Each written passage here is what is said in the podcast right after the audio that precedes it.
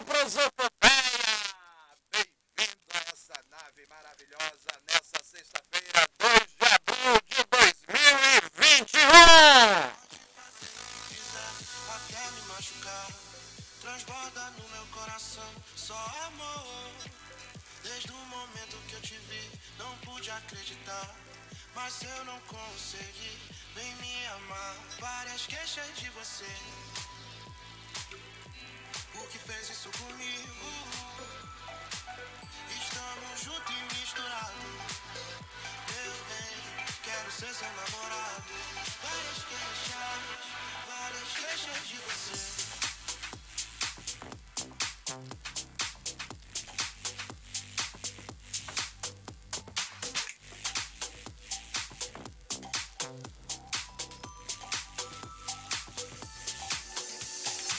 mais uma vez, o quarteto transforma-se em trio e a princesa Brenda nos abandona. Marconi Macedo, boa noite. Boa noite, Rodrigo. Boa noite aos ouvintes da Ibera FM. Pois é, mais um Prosopopeia no ar. Agradecer a você pela audiência. Te desejo uma excelente noite de sexta-feira, hoje, sexta-feira da paixão. Nós estaremos juntos até às 7 horas da noite. Boa noite, Petson. Boa noite, Marconi. Boa noite, Rodrigo. Boa noite a todos os ouvintes da Ipirá FM, em especial aos que estão ligadinhos no Prosopopeia. Alô, você de Ipirá e toda a região. Como o Marconi acabou de trazer, hoje, sexta-feira, dia de onde os cristãos estão em um momento de sintonia em oração pela paixão de Cristo.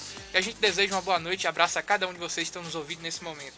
Sexta-feira da Paixão e mais, mais um dia assim histórico estranho, né? Estaríamos hoje no monte, a cidade estaria movimentada, a rua estaria bonita, mas infelizmente nada disso está acontecendo. É o novo normal, é o novo mundo. E hoje no programa teremos a presença de Ricardo Ismael.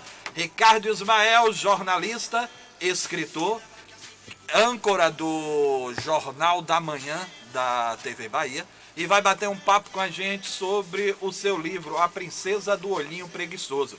É a história de Lala, sua sobrinha, né? E os... lembrando dos nossos patrocinadores, graças a Solar e Antena do nosso amigo Rony, que fica na Avenida César Cabral, em Ipirá. É, o pasteleiro com o delivery 992635438 e o Clube do, do Açaí. O Clube do Açaí fica na Praça Roberto Sintra, em Pirá, e na Praça JJ Seabra, em Itaberaba. Mandar um alô para alguém hoje, Pets? Hoje tem, hoje tem uma galera aqui já sintonizando com a gente. Mandar um alô pro Leandro, pro Pedro Henrique, pro Arthur e para o Carlos Motos coladinho aqui com a gente. Um abraço especial. E o rapaz do supermercado já rolou a. Mercadinho do Nem. Vou passar lá hoje para pegar os chocolates da Páscoa. E, e, o vinho? Não rolou um vinho, e não? O vinho e o bacalhau. No, no supermercado mais completo das casas populares, Mercadinho do Nem. Nem, até eu tô indo aí, viu? Prepara aí um, um vinho São, São José. Só gosto de São José. Aquele bem doce, doce. Aí sim. Tá dado o recado, viu, Nem? Daqui a pouco a gente chega aí. É, ir também que tem chocolate, né? Tem, claro. Eu vou também. Mercadinho do Né, é isso? Isso. Mercadinho, Mercadinho do do Mercadinho do Neto. Um alô. Neto, né? É, valeu então, Petson. É Neto Nem, não? É, nem, mas o nome é Mercadinho. Mercadinho do Neto. Um alô aí pra turma da padaria. Isso é uma turma que existia em Pirá na década de 90. É a turma a qual eu fazia parte. Era Verlando Gomes, Misso, Fabinho de Seu Aldo, Marcos Ingongo. Não vou dizer que é Marcos Ingongo, não, mas é Marcos Ingongo. Tá, Vando Murilo de Roque Mendes, uma turma, o qual fazíamos parte da turma da padaria. É estranho esse programa sem Brenda, viu? Ela começar, oi gente, não sei o quê. É, muito estranho, mas. Então faço, faço o papel dela agora, não? Meninos, olha que é assim, eu Como foi sofro. sua semana, Brenda? Ah, minha semana foi ótima, mas eu sofro muito aqui nesse estúdio, esses homens. Isso, gente, é pra vocês verem como nós, mulheres, sofremos na mão desses homens que são machistas.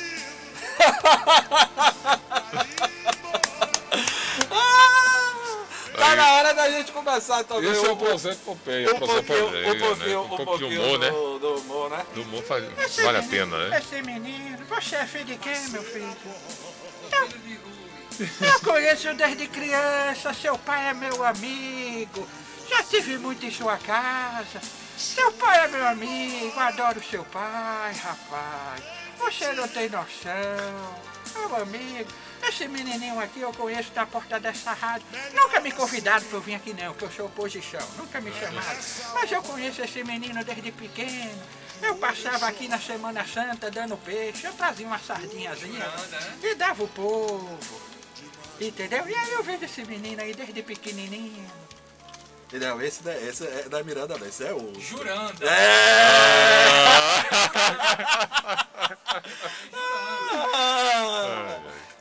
tem outros e outros. Rapaz, o Prosopopeia, quando era lá no, na Chapada Diamantina, né? Eu fazia alguns personagens. E aí eu fazia Pelé, eu fazia Zagalo, fazia Pelé, Marília Gabriela. Boa noite. Onde de frente com o Gabi hoje traz uma pessoa muito especial.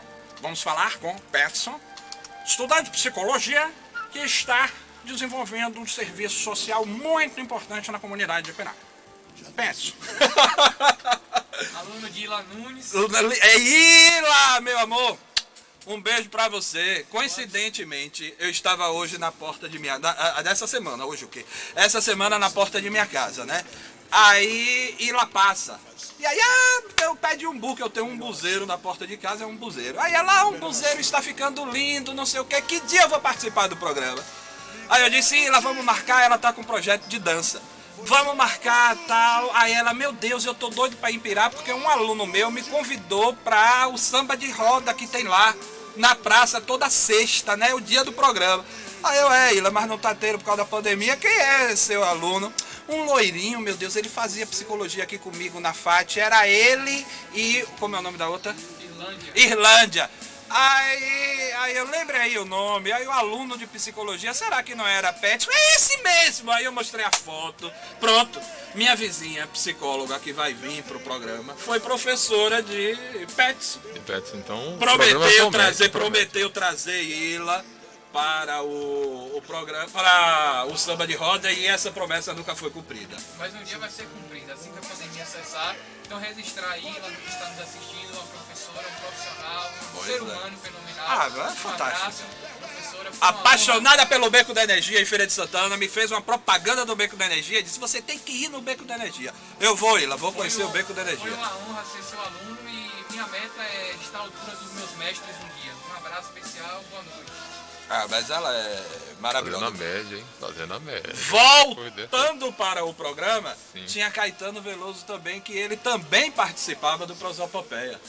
Ou seja, o, pros, o prosopopeia é completo, né? É. E aí você tem que trazer cada dia um personagem diferente, né? Mas na verdade, essa melancolia, essa coisa eloquente que existe, tudo isso faz parte da nova geração, essa coisa blue e essa coisa azul.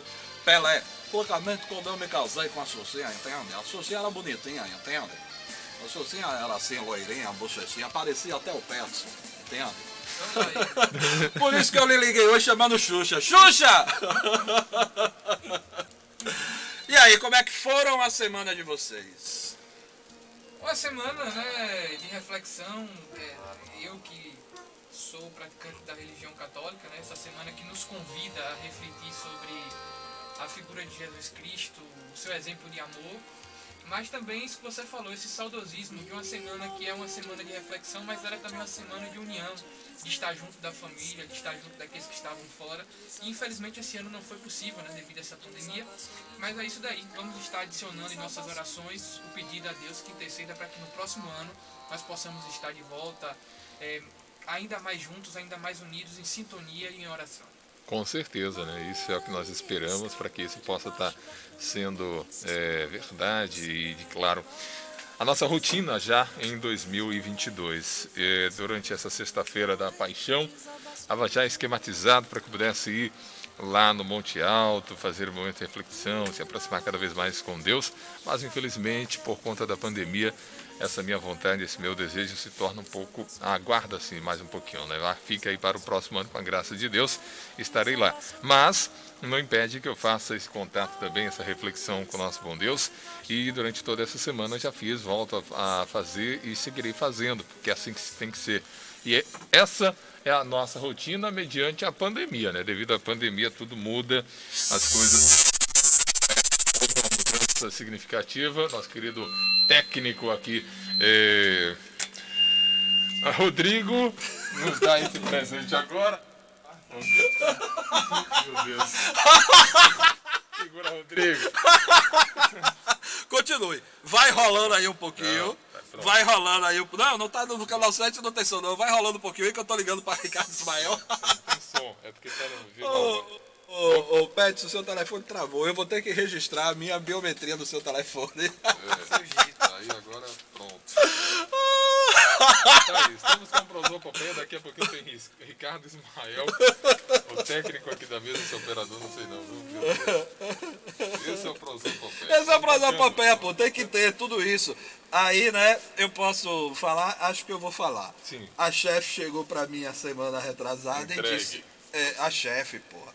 Chegou pra mim a semana passada e aí disse, Rodrigo, menino, você deixou o canal aberto. Eu me preocupei porque vocês começaram a conversar no estúdio e ficou tudo aberto, todo mundo ouvindo tudo. Aí eu disse, não, o canal realmente, a, a, a nossa. O que foi isso aqui? A nossa, o, o nosso projeto de programa é exatamente isso. A falha, tudo o que acontece no estúdio. Entendeu? Ô, Pets, de novo aqui, ó, sua biometria entrou de novo. O, o que acontece no estúdio é pra ir pro ar. É, ah, agora eu entendi. Por quê? Pô, é esse que é o Prosopopeia. Quando a gente veio pra cá, o- a ideia era essa, né? Fazer um programa, uma hora de microfone aberto e o que acontecesse. Então vamos lá, né? Canal 7. Já vamos entrar. Isso aqui. Tá chamando, né? Vamos lá. Atenção, fique na linha. Você está sem saldo.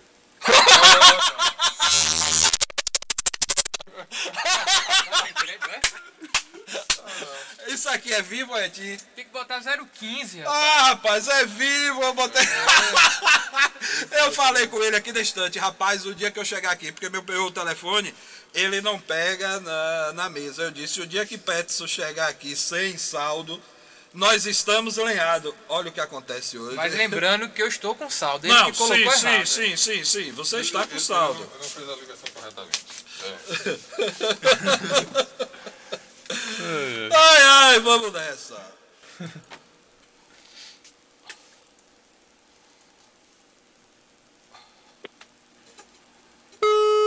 Chamou.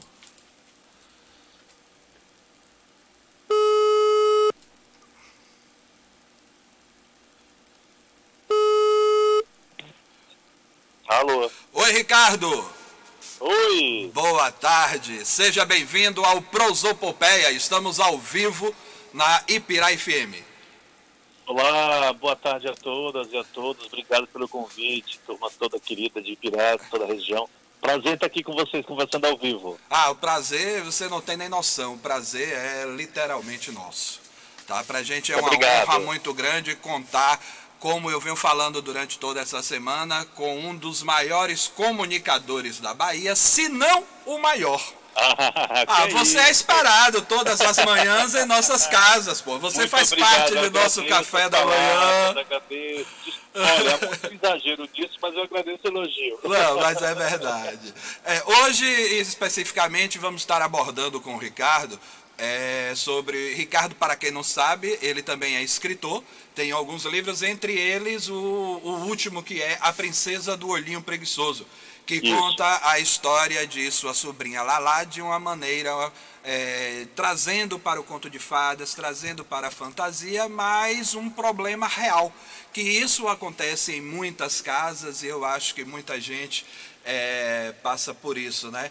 A questão do bullying, a questão de muitas outras coisas que vão acontecendo. Vamos lá, Ricardo, co- como foi que nasceu a Princesa do Olhinho Preguiçoso?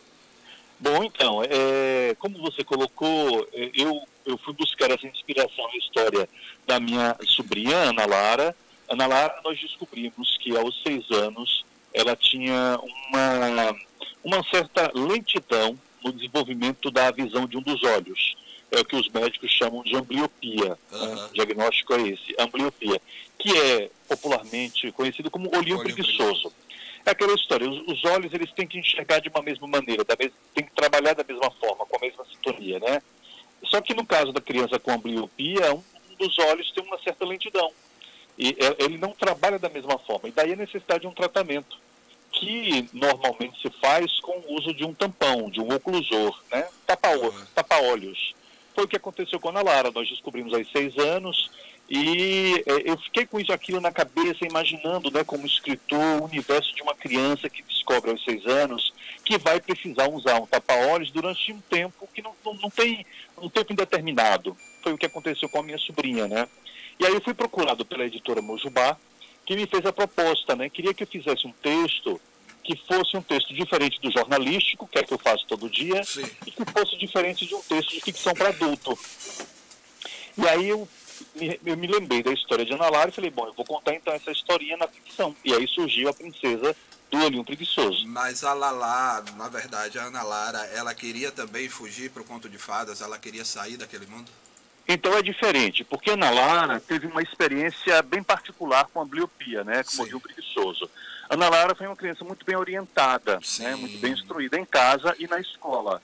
Então, Ana Lara não teve os conflitos que, que a, a maioria das crianças. É, exatamente. Que ela lá enfrenta na ficção e que a maioria das crianças enfrenta no seu cotidiano. Uhum. Né? E para a ficção eu precisava trabalhar esse tema de uma forma que tivesse um conflito para poder problematizar o tema. Né? E aí foi a forma que eu escolhi, de forma ficcional, de modo ficcional, em colocar essa criança vítima de bullying na escola. Não foi o caso da minha sobrinha, ela foi muito bem acolhida na escola, né? Mas como eu precisava problematizar, eu criei uma personagem que é inspirada na minha sobrinha, mas que vive uma situação de bullying na escola. Né? Para trazer esse contexto do convívio social e, da, e, da, e da, da, da exposição que a criança com ambliopia sofre, e a criança com baixa visão, e a criança uh, que não enxerga, e a criança com estrabismo, enfim, né, com todas as suas características, é, enfrentam no, no, dia a dia de uma, de uma sala de aula. Isso. Ricardo, é, você é uma pessoa muito conhecida, então creio eu que você teve um feedback desse livro. Ele foi lançado é, o ano passado, em plena pandemia. Ainda haverá o lançamento presencial dele, que eu espero estar presente e irei. Ah, será uma e, alegria. Isso. E eu queria que você passasse para a gente um pouquinho do feedback dos pais que te retornaram falando do livro. É, isso é uma coisa muito interessante. Isso aconteceu desde o início, desde quando eu divulguei que estava preparando um livro infanto-juvenil. Né? E aí eu fui procurado por muitos pais, especialmente pelas mães, Sim. que vieram me relatar suas histórias, as suas histórias particulares, né, das suas famílias. E aí eu comecei a catalogar inúmeras histórias de meninas e meninos, e não só na Bahia, fora da Bahia, né, que viveram algum tipo de experiência com bullying em razão do olhinho preguiçoso. E aí eu tive relatos de crianças da Bahia, do Rio de Janeiro, do Amazonas, do Ceará. E aí eu fui percebendo como isso é real. De, como isso é real e como isso acontece nos mais diversos espaços, entendeu? Não só eh, junto aquelas crianças de escolas públicas, mas das particulares também. Sim. Como acontece de norte a sul. Porque o bullying, o que é, é o bullying? O bullying é um fenômeno social, porque acontece em sociedade. Então, onde há interação entre pessoas, interação social, o bullying estará presente, infelizmente. Essa é uma realidade muito dura. Né? Que poderia e... ser evitado se viesse de uma educação de casa também, né? É, eu acho que sim. Eu acho que parte da educação caseira, doméstica, familiar, mas que também acho que passa pela preparação da sociedade como um todo, para entender, primeiro, que o bullying não é brincadeira, nós não podemos reduzir, diminuir é, o bullying a uma brincadeira, ah, é coisa de criança, é mimimi, a criança está chorando, isso passa, é da idade. Não é. A gente precisa entender o que é brincadeira saudável, brincadeira construtiva, a brincadeira que cria sociabilidade entre as crianças, daquilo que faz mal, daquilo que prejudica. Porque o que é o bullying? É a repetição é a coisa do cotidiano. A cada dia a criança ouve, ah, você é assim, você é assado, você é gorda, você é magra, você é isso, você é aquilo. Isso, isso repetidamente gera um trauma, um adoecimento psicológico e emocional na criança, que, olha, não raro, resulta em algo muito sério. Resulta em é, perda de rendimento escolar, em quadros de depressão e até em suicídio. Então, por isso que eu falo em todas as minhas conversas, precisamos entender que o bullying não é mimimi, não é brincadeira, não é coisa de criança que vai passar. O bullying tem que ser encarado e tratado com a, so, com a seriedade que a coisa exige. E fora que você carrega aquilo pro resto da vida. É, exatamente. Olivia Palito, Bolofo, vai pro resto da vida. se não houver um acolhimento em casa, se a gente não tiver famílias preparadas para, é, para usar uma, uma palavra moderna do momento, em- famílias preparadas para empoderar esta criança, Sim. para dizer não, isso não existe, você não é assim, você sabe, se a gente não tiver famílias, mães e pais, e, enfim, núcleos familiares e a sociedade não estiverem preparados para lidar com essas questões e, e, e, e orientar corretamente a criança, sim, você está certo, nós poderemos ter adultos que carregarão Sim, claro. esse, esse trauma para a vida inteira. Pois é. Agora vamos é, passar um pouquinho para o cotidiano do que estamos vivendo. Como é que você consegue apresentar o Jornal da Manhã e manter a imparcialidade diante de tudo isso que estamos vivendo? Então, é, eu ouço essa pergunta sempre, né? Eu sempre ouço essa pergunta, assim, diante do que a gente está vivendo, da pandemia, dos efeitos disso tudo nas nossas vidas, nas mortes, enfim, de tudo, de todo este quadro, como é que eu consigo? Eu me pergunto e me questiono todos os dias. Bom, primeiro é que eu sou um jornalista, é, é, eu, eu me formei para isso. Eu me preparei para fazer isso, né? Então, eu estudei, continuo estudando, me especializei, continuo me especializando.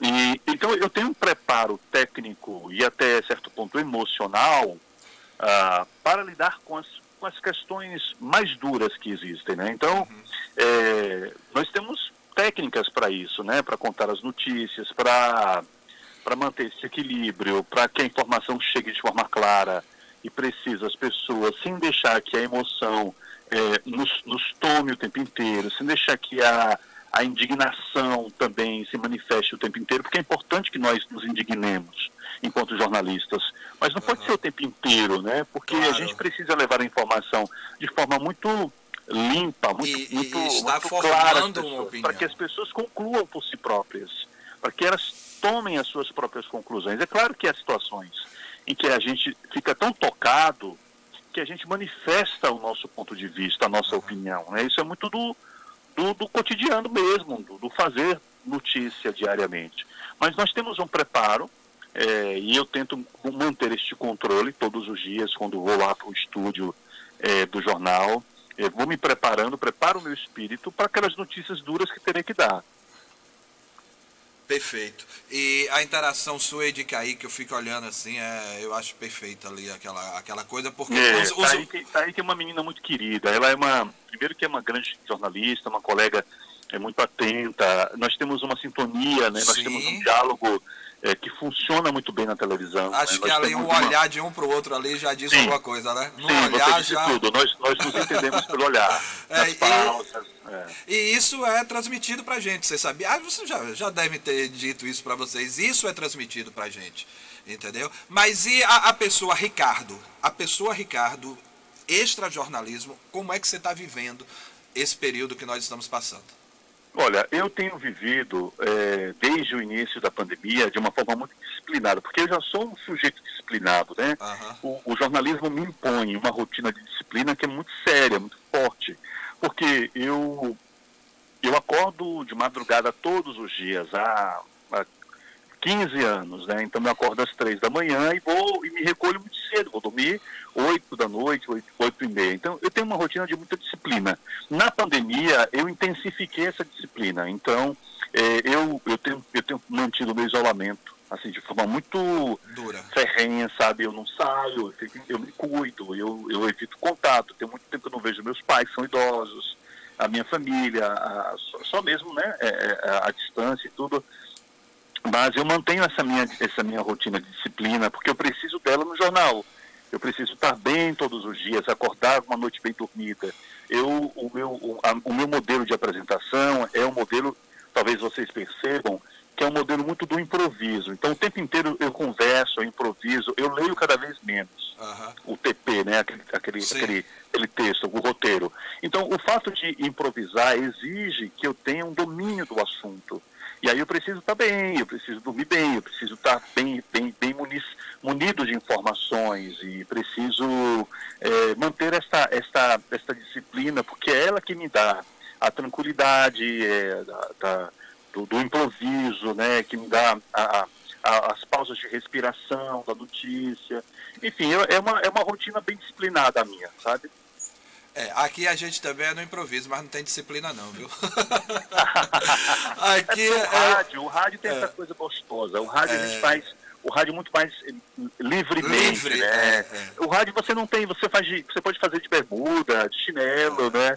Você não tem as câmeras, enfim. Na televisão é diferente. A gente tem a coisa da, da, da imagem, né?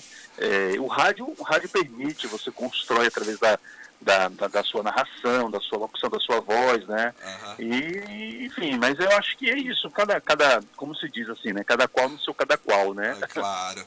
Cara, eu fiquei muito feliz quando você aceitou o nosso convite, porque deixa eu te falar do Prosopopeia. O Prosopopeia é o seguinte, é um programa que aqui na, na, na Ipira FM, ele surgiu de de uma maneira para que seja um programa de improviso, como a gente está falando. E é assim, aqui é uma hora de microfone aberto e é o que acontecer no estúdio. Não tem uma.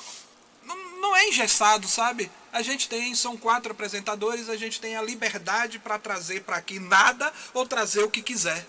Sei. É tipo Roda Baiana. Maravilha. É. Maravilha. E aí sou eu, Petson Marconi Macedo, que é um dos locutores âncoras da rádio, e a Brenda Porto, que é uma historiadora que hoje não está aqui com a gente, infelizmente. Uhum. Certo? E o Peterson vai falar. Fique à vontade. Claro, claro, prazer. Ricardo, boa noite. Boa noite. Quero registrar mais uma vez a honra de contar com a sua participação aqui, uma referência a honra da é toda comunicação minha. baiana. e lhe parabenizar pelo seu trabalho enquanto jornalista, enquanto escritor, enquanto ser humano também. E Ricardo, Importante. eu queria te fazer uma pergunta voltando para o tema do livro, onde você trouxe aí a importância de uma família estruturada para lidar com o bullying, com preconceito, com racismo e outras situações. Sim. Mas a gente tem também dentro da escola, né, que é um mix de várias realidades sociais, né, a importância da escuta e do olhar delicado e minucioso dos profissionais de educação.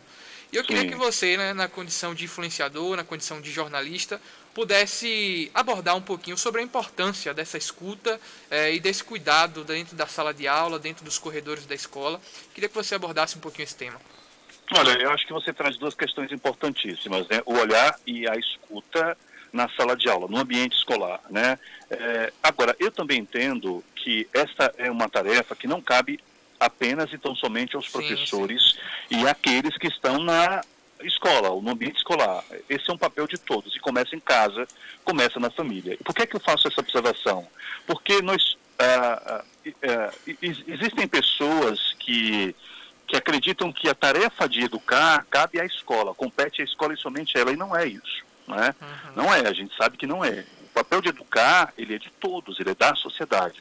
E aí eu falo da família, e eu falo da escola, e eu falo da igreja, e eu falo da universidade, eu falo, enfim, de todos nós enquanto sociedade que somos. Né? Falo isso porque o olhar e a escuta é, atentos precisam acontecer em todos os espaços. Por que, que a escola chama atenção e por que, que o livro é ambientado na escola? Porque a escola é o espaço de interação de crianças, né? e eu me refiro à escola infantil, que é onde a, a princesa Lala, onde, onde está o conflito da princesa Lala. Então, nós temos no livro o papel da professora, que é a Probia, que é quem identifica o bullying. Nós temos o papel da, da, da Probia, que provoca a família e a família vai para a escola e a gente tem uma série de ações que acontecem na historinha da Lalá que são é, detonadas ou acionadas ou, ou, ou é, iniciadas a partir de uma, de uma provocação da, da professora. Então eu acho importante dizer isso, porque é claro que quem está à frente da turma ah, tem esse olhar atento e precisa ter essa sensibilidade de perceber que algo não vai bem, é, de chamar a criança ou o adolescente para conversar, é, de entender o momento de acionar a direção, o corpo pedagógico como um todo e a família. Esse é papel da escola, é, mas também da família. A gente não pode perder de vista isso. Perfeito. A família tem esse papel também de estar atenta e de estar pronta e preparada para essa escuta sensível, acolhedora, sem julgamento e perceber, opa, alguma coisa não está funcionando aqui, o que está acontecendo com a criança, por que está mudando de comportamento, por que, que era assim e hoje está desse jeito. Então, eu, eu acho importante a gente ter sempre em mente que essa é uma tarefa que tem que ser compartilhada e dela a gente não pode fugir. E é, e é importante ressaltar né, que esse papel da família cabe à família da criança que sofre o bullying, mas também da criança que pratica, Que pratica o bullying, o né? bullying, claro. Porque muitas das vezes é, não, isso não acontece, e isso é importante. Essa compreensão da família de que isso existe, de que isso é prejudicial e que possa acolher, dialogar com essa criança. Afinal, a família é a, a primeira e principal referência da criança. Exatamente, exatamente. Esse é outro aspecto muito importante. Eu ouvi de muitos pais e até de crianças com quem conversei é, frases do tipo: Ah, mas eu não sabia que estava fazendo bullying. Ah, mas eu não sabia, eu achava que era brincadeira. Ah, mas, é, sabe, sempre um mais e um porém. O que que isso tudo me faz pensar? Me faz pensar que é, a gente não está dando também a devida ah, atenção ao, ao, ao, ao provocador do bullying, né? A gente tem um olhar muito voltado para a vítima do bullying, mas quem pratica o bullying também é uma espécie de vítima, né? Porque Sim. não teve esse acolhimento, porque talvez não tenha tido a devida orientação. E às vezes é com uma conversa mesmo que a gente esclarece e, e, e- e faz com que essa outra criança também note que aquela prática não é correta, que aquela prática não é legal, que aquilo não está acrescentando, que aquilo está fazendo mal a uma outra pessoa. Então, eu acho importante quando você coloca que nós também precisamos ter esse olhar é, também sensível, né, e essa escuta também tem que acontecer com a criança que provoca. Tentar entender o porquê daquilo, né? Porque o bullying vem, vem exatamente disso, né? É, o, o bullying ele acontece individualmente ou em grupo. O- o- tem, tem uma criança, um conjunto de crianças, um adolescente ou um, um- um conjunto de adolescentes que pratica o bullying. Então é importante que a gente também tenha em vista é, que quem provoca também precisa de assistência. Sim.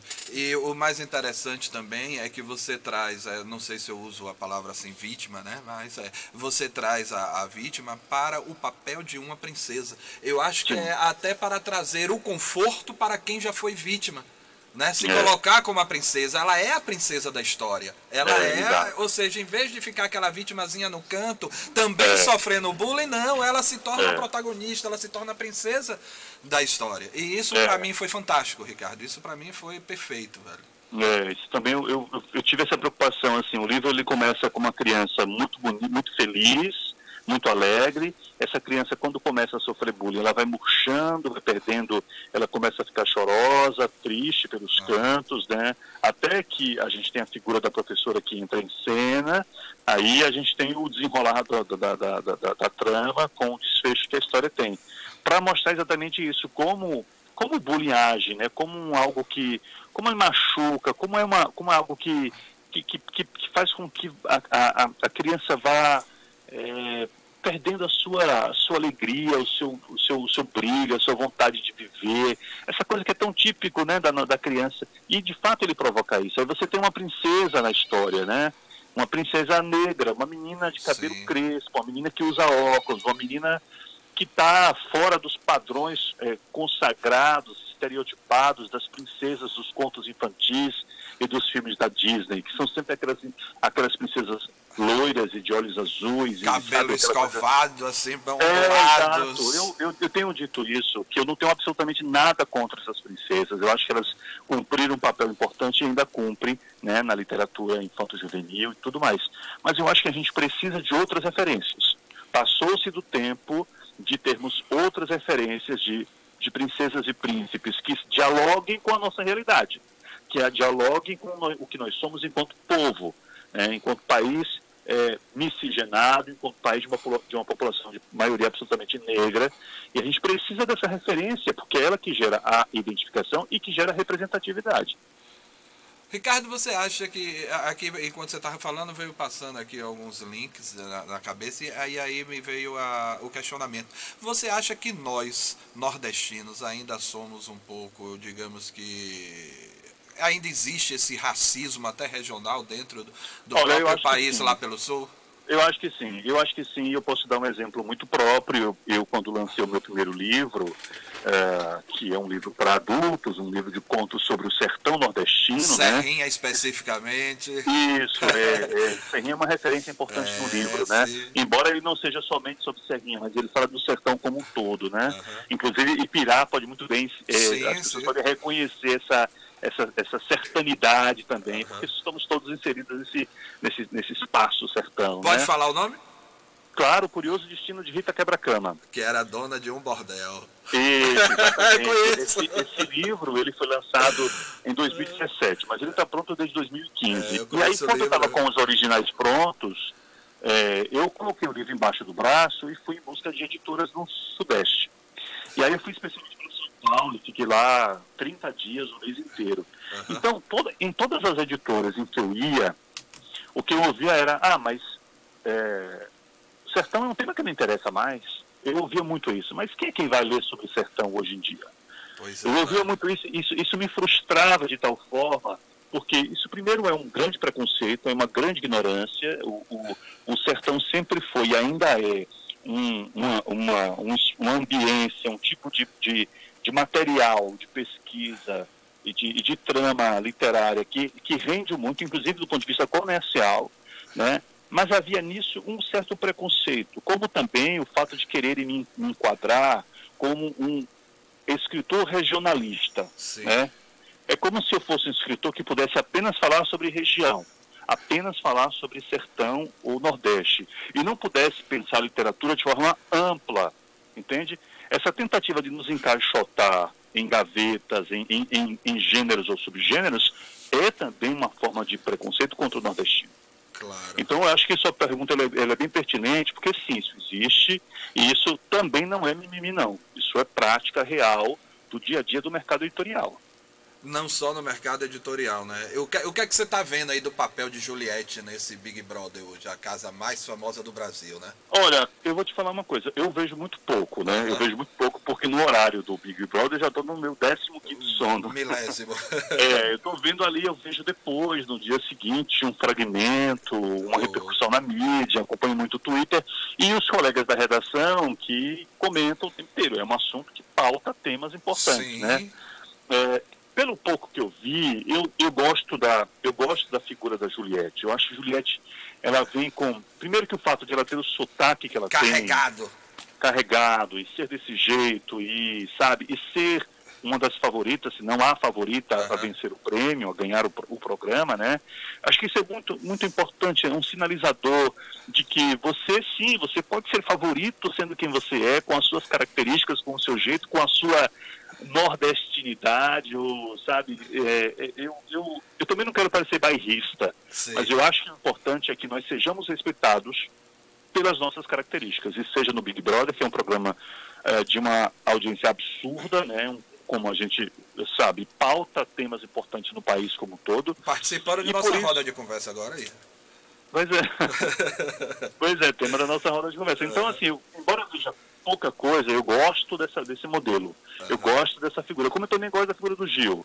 Eu acho que, que são, são duas personagens interessantes. Nordestino também. também são duas figuras, duas personagens interessantes para a gente pensar o país a partir dessas representações.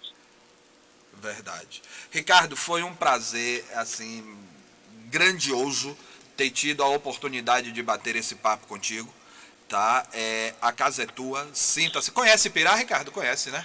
Eu conheço de passagem. Sim. Eu não conheço, é, já tive, eu já fiz algumas matérias da região, já passei por Ipirá algumas vezes. Ido Mas, assim, eu confesso que eu não conheço mais detidamente. Conheço mais Itaberaba, Sim. já lançar meu livro, inclusive Itaberaba, conheço outros municípios, mas Ipirá propriamente ainda não. Mas eu acho que tem, tem vou, vou fazer, vou conhecer mais. É, deixa mais. passar essa pandemia que a gente vai tentar buscar o lançamento desse livro aqui também.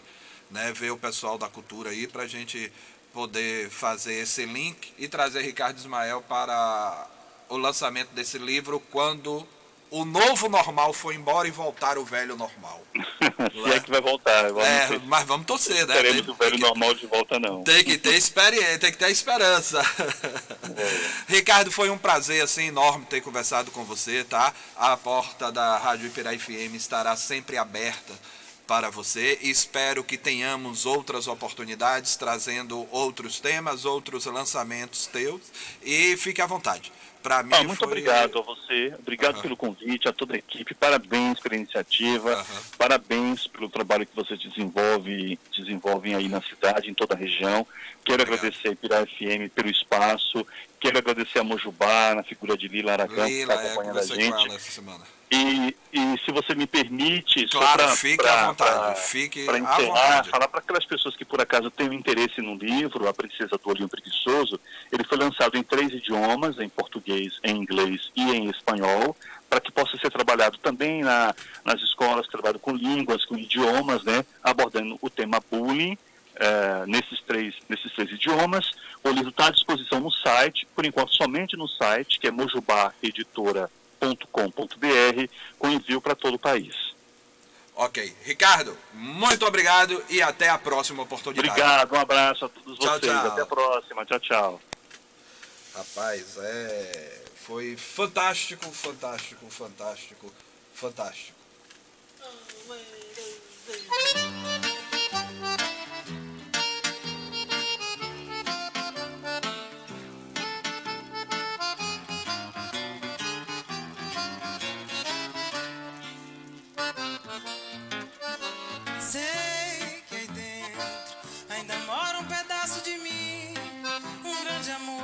amor. Peterson, em sua homenagem. Quem é que tá cantando aí? Quem é que tá cantando, Marconi? Bota de novo aí. Já está passando. Ah, não tô Coloca o fone, ó. feito brincadeira. O amor deixa marca que não dá pra apagar. Não sabe? Deixa o homem entrar. Aí é que tu não vai saber mesmo.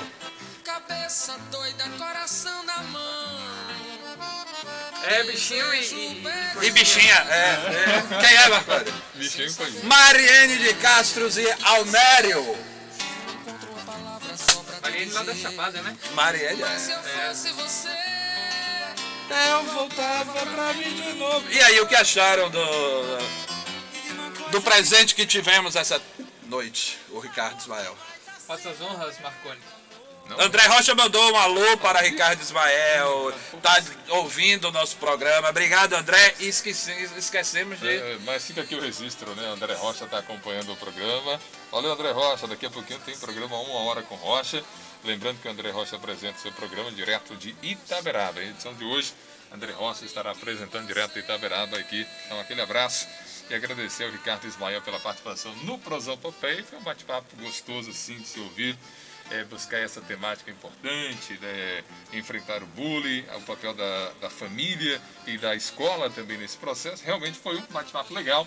E aí, o, o- tanto Rodrigo quanto o Petson trouxe também a temática de que, desse momento de enfrentamento da pandemia do novo coronavírus. E o Ricardo Ismael fala sobre as suas experiências e também o seu papel nesse processo todo, né, como é, pessoa que traz a informação, se controla a partir do momento em que há um equilíbrio, né? Porque tem muitos mo- momentos aí que o sentimento vem à tona e talvez não seria o ideal para apresentar a notícia e ele tem esse controle, graças a Deus. Portanto, fica esse bate-papo bem legal aqui no Prosopopeia que entra para a história do programa, Rodrigo. E, e- e voltando até para a temática do livro também, é o seguinte, o bullying, ele existe, velho, e é sempre uma temática atual.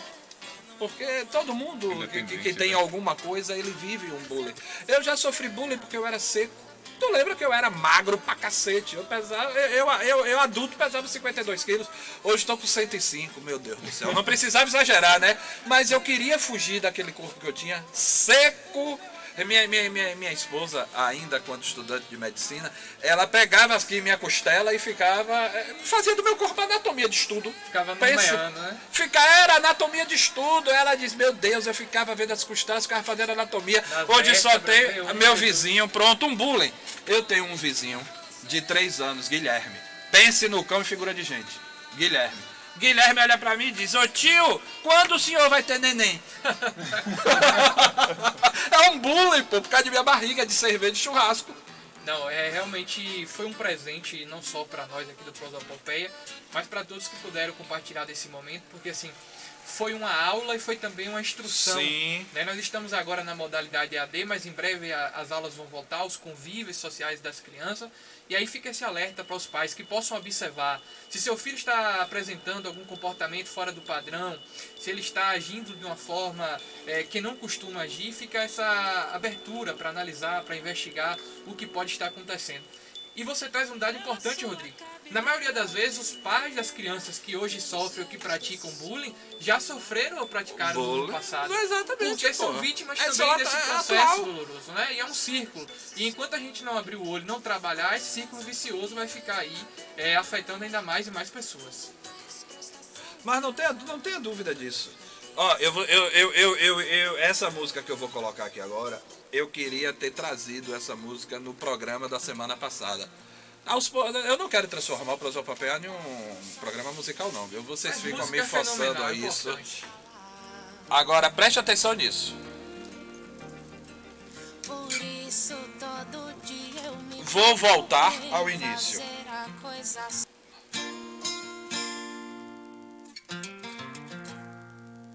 Eu sei que cada um só tem a vista da montanha que escalar. Por isso todo dia eu me preocupo em fazer a coisa certa. E mesmo assim, infelizmente, às vezes não parece adiantar. Porque o mundo tá tão louco e as pessoas andam tão estranhas. Me disse ainda passo medo de não ser o melhor de mim. E se a gente se cobra menos em algum momento disso aqui?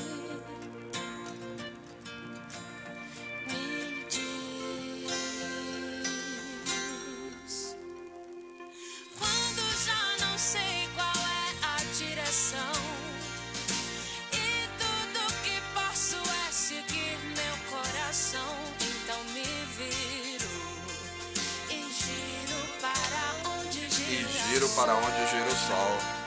Ou seja, a primeira vez que eu vi essa música, pô, Girassol de Kel Smith, ela é marcante. Cada um só tem a vista da montanha que escalar. Você só colhe o que você planta. Tem amor quem dá amor. Não é isso?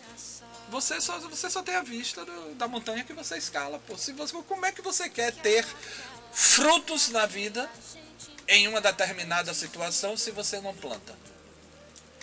Não é psicólogo? É, e fica aí é, essa mensagem, né?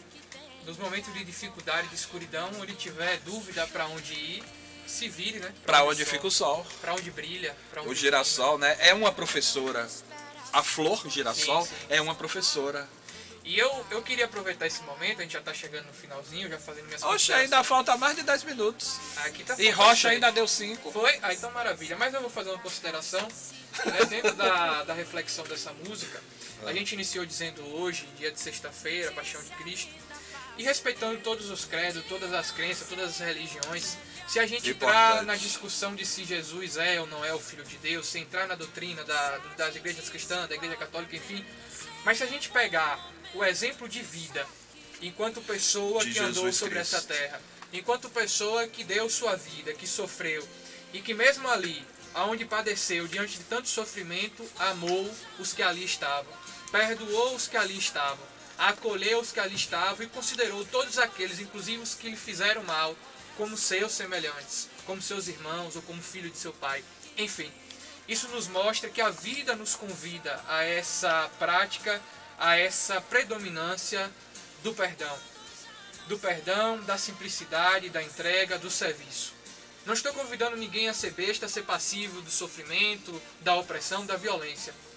Mas nos momentos em que cabe esse, essa dádiva que nós temos, que deixa a nossa alma limpa e leve, o perdão, Jesus nos ensina a essa atitude de amor, de caridade de entrega.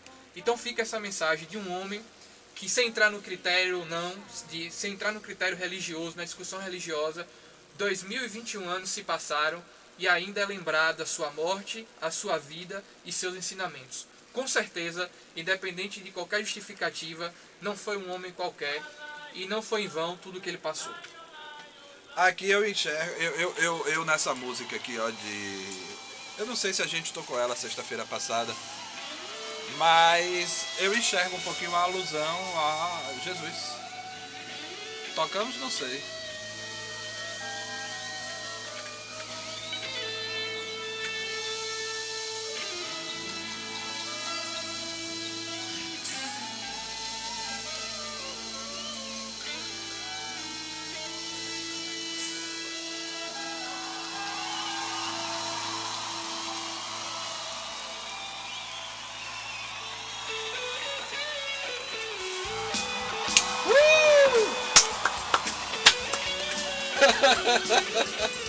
O outro tá aqui sem fone querendo saber o que é que a gente tá ouvindo. Aí é o hino. Ô, faça favor, já que você vai.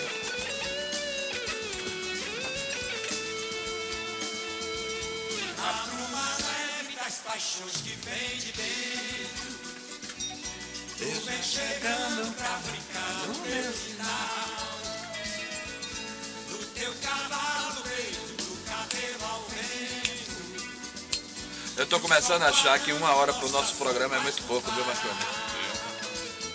O que é que você tem a dizer sobre isso? Pelo andar, realmente uma hora não dá. Andréia, Marconi está falando ao vivo no ar que uma hora é pouco.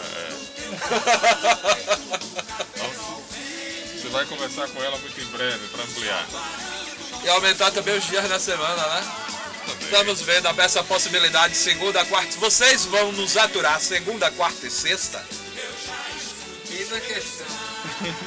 É, porque tem tudo isso também. Agora você que é uma pessoa culturalmente, musicalmente, finamente falando, você conhece isso aqui? É, é você, o psico.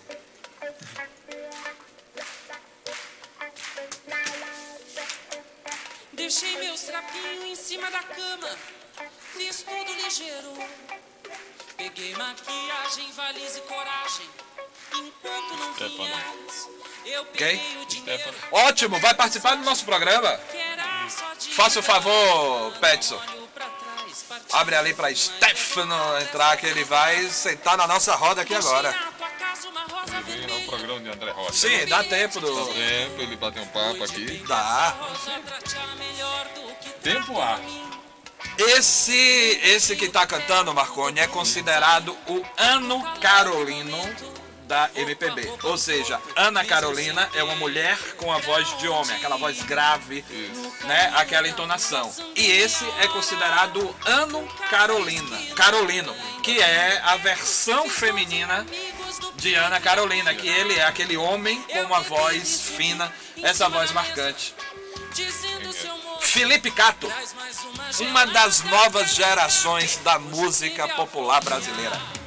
Quando a noite chegou, subi no bonde correndo, cantando e batendo com os dedos um samba. Tem uma outra também que eu quero apresentar a vocês.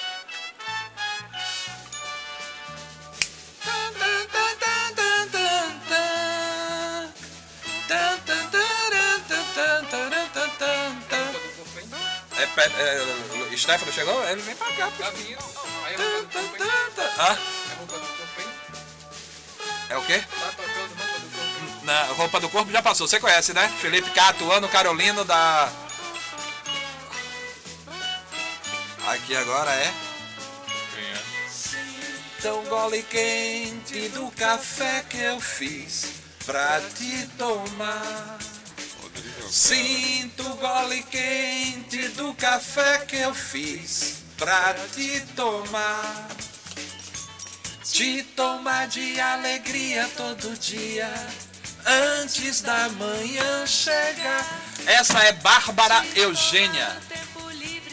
São as meninas de Pernambuco, são as meninas nordestinas, como foi um do, do- do- das temáticas que usamos com o Ricardo Ismael, dominando o, o cenário musical, entendeu? O Nordeste, ele é um produtor cultural muito grande. Muito grande. Velho, o que é o carnaval sem Recife e sem Olinda? Não existe. Não, não, não, fica só naquilo. Rio, Bahia, São Paulo.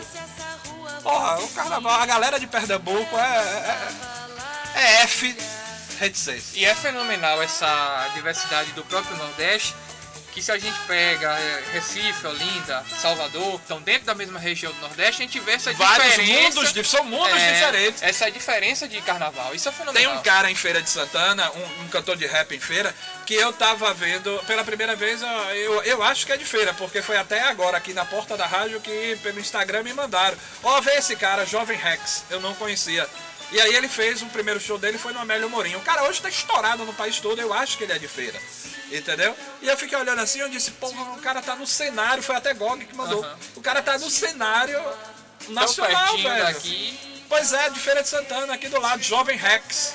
Eu acho que é de feira, eu vou olhar pra, pra que eu não fale, ah, sem saber, entendeu? E eu não conheço o, o, o trabalho. Luiz Stefano, cadê? Estamos lhe aguardando dentro do estúdio, pô. Nos dê a honra. Entendeu? Aí pra você, Luiz, eu vou cantar essa música aqui, porque você veio pra me botar pra fora. Aí eu vou cantar essa aqui, ó. Me dê motivos pra ir embora. Me dê motivos pra ir embora. Mas vamos fazer a passagem. Eu fiz com o André Rocha, vamos fazer com o Sté. Senta, Marconi. Eu acho que eu ainda tenho cinco minutos que Rocha me deu. Vai invadir o horário de Rocha? Me deu cinco minutos. Então tá, Rocha já tá acompanhando, esperando o inicial. É, eu falei o nome dele no meu programa. Eu sei que você gosta de sentar. Não Ah. existe isso. Há quem gosta de sentar aqui, que é.